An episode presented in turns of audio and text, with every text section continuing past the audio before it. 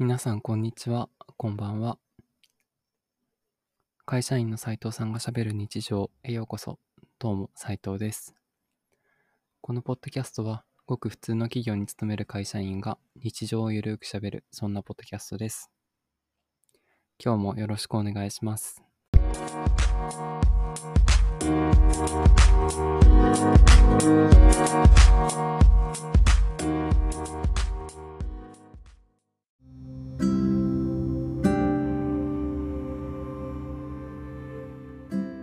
皆さんこんにちは、こんばんは。会社員の斉藤さんがしゃべる日常第67回へようこそ。どうも斉藤です。えー、1週間の折り返し、平日の折り返しですね。水曜日が終わろうとしていますが、皆さんいかがお過ごしでしょうか？まあ、今週はね、月曜日がお休みだった人も多いと思うので、火、水と働いてあと2日頑張るという人も多いんじゃないかなと思いますが、えー前回のね、配信で、日本シリーズのね、野球の話をしましたけど、もう終わっちゃいましたね。今日終わってしまいました。ソフトバンクのね、4連勝ということで、ソフトバンクホークスの選手の皆さん、ファンの皆さん、本当におめでとうございます。ねえ、もう圧倒的でしたね。見てた人はわかると思いますが、もう、打って、点をたくさん取り、しっかり守って、点をやらず、もう負ける要素がどこにもないような試合運びだった気がします。今日もね、あの第4戦、テレビで途中からですが見てたんですけど、もう巨人の選手が途中からかわいそうになってくるレベルで、ああ、みたいな 感じだったので、いや、ここまで実力の差があるのかなとか思ってしまいました。ね、巨人は何もいいところが出なかった気がしますね。菅野が打たれ、ねえ、翌日も打たれ、その翌日もまた打たれ、今日もホームラン2本打たれと。なんか、チャンピオン同士の戦い感がない、もうめちゃくちゃ横綱相撲な、ソフトバンクのね、横綱相撲でした。これ、野球詳しい人なら、野球詳しい人聞いてますかね？どうなんだろう？あの、パ・リーグとセ・リーグってちょっと制度が違うんですよね。パ・リーグは、あの、DH 制というものを引いていて、ピッチャーは、あの、バッターボックスに立たないんですよ。その代わり、打つ専門の人、DH っていうがいるんですけど、セ・リーグはね、通常その DH がないんですよね。なので、ピッチャーの人もバッターボックスに立つと。まあ、どっちがいいかって、まあ、人によりけりだとは思うんですけど、今回の日本シリーズは全部 DH 制で執り行われたんですよね。なんかまあ、監督同士の話し合いでそうなったみたいですけど、なんで巨人の主催の試合、主催試合の時に、そっちも DH 制でやっちゃったんだろうっていうのはすごく謎ですね。分普段セ・リーグのチームが DH にやるってなると普段その先発じゃない野手というかスターティングメンバーじゃない野手の人を1人先発要員として使わないといけないんですよ。で一方でそのパ・リーグのチームはもう9人フルフル野手のメンバーがいるのでもうその時点で多分差が出ちゃうと思うんですよね。あとパ・リーグのピッチャーは普段打席に立たないから打つとか多分バントとかも結構難しいかもしれないですけどセ・リーグのピッチャーは普通、あのーバッティングの機会も多いのでね本当にヒット打ったりとかバントしたりとか最低限進塁打打ったりみたいなことが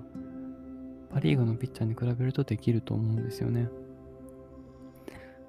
なので、その第1試合、第2試合は巨人の主催の試合だったので、そこは、なんか DH 制じゃない方が良かったんじゃないのかなっ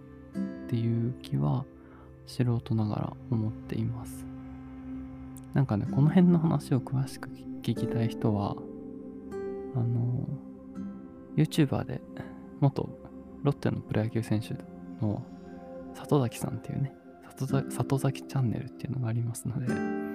そちらを見ていただけるとですね、あの、そのあたりのことたくさん喋ってます。ぜひ見てください。いや、まあでも開幕も危ぶまれてましたが、なんかプロ野球が始まってから、その、なんかそういうスポーツとかを見る、毎日、ほぼ毎日やってるので、プロ野球って。そういう試合結果見たり、なんか選手が活躍してるのを見るのはすごく楽しかったですね、今年1年。こういうスポーツの力というものが本当にあるんだなって感じた、感じました。コロナ始まったばかりの頃はね、本当にもうあらゆることができないというか、もうみんな家にいて、で、そういうスポーツとかもね、できない、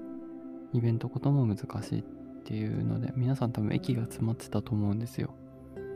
私もすごい息が詰まっていたし、うん、でもこうやってまプロ野球が開幕してくれて、まあ、選手がね、その、この勝負事を繰り広げていくっていう姿は、まあ、いろんな人に、あの、なんていうか、まあ、ベタな言葉ですけど、勇気と感動っていうんですかね。なんか、あ、なんか日常生活の一つが戻ってきたなって思わせてくれるようなものだったんじゃないのかなと思います。こうやってね、あのちょっと試合日数自体は例年よりも少なかったですけど、こうペナントレースがね、一通りやりきって、最後の日本シリーズまでできたっていうのは、まあ、関係者の皆さんだったり、それこそあの病院の最前線で働いてくださる方のあの努力の賜物だと思いますので、本当にそこは感謝したいなと思っています。で、ここまで日本シリーズの話でしたが、もう一個ね、あの、これ言いたいことがあるんですよ。言いたい。私の会社で、うちの会社だけじゃないのかな。あの、男はね、手を洗わないっていう手洗わないんですよ、男性って。トイレ行った後とか水でさって流すだけで、石鹸で洗わないんですよね。自分も男なんですけど、いや、こんだけコロナうんぬんとかなってる時になんで手洗わないんだろうと思って、まあ、それにね、今、最近とてもブチ切れています。でもまあね、40、50のおじさんに、ちゃんと石鹸で手洗ってくださいよなんてね、まあ20代の若者が言うのもあれだなと思うんですが、本当に洗わないですね。うん、なんか、こんだけ手洗いが、手洗いがが大事って言われてるのになんでしねえんだろうって思っちゃいますよね。おかげでインフルエンザのなんか、感染者数は少ないみたいですけど、ね、コロナウイルスが今どんどん広がっていってる中で、自分の身は自分で守るしかないので、ちゃんと手洗いがいは皆さんしましょうね。で、あの全国の男性会社員の皆さんも、ちゃんと手洗いがい、あの会社に着いたらお手洗い行ったら、まあ、外から帰ってきたら、手洗いうがいした上で、あの、アルコールの消毒とかしていただけるといいんじゃないのかなと思います。あの、アルコールの消毒だけよりもね、ちゃんと手洗いうがいした方がいいので。はい。ということで、最後、ぶちかましてしまいましたが、明日は木曜日ということで、週も後半ですね。明日も頑張っていきましょう。それでは会社員の斉藤さんがしゃべる日常第67回でした。今日もお付き合いいただいてありがとうございます。次回の放送でお会いしましょう。バイバイ。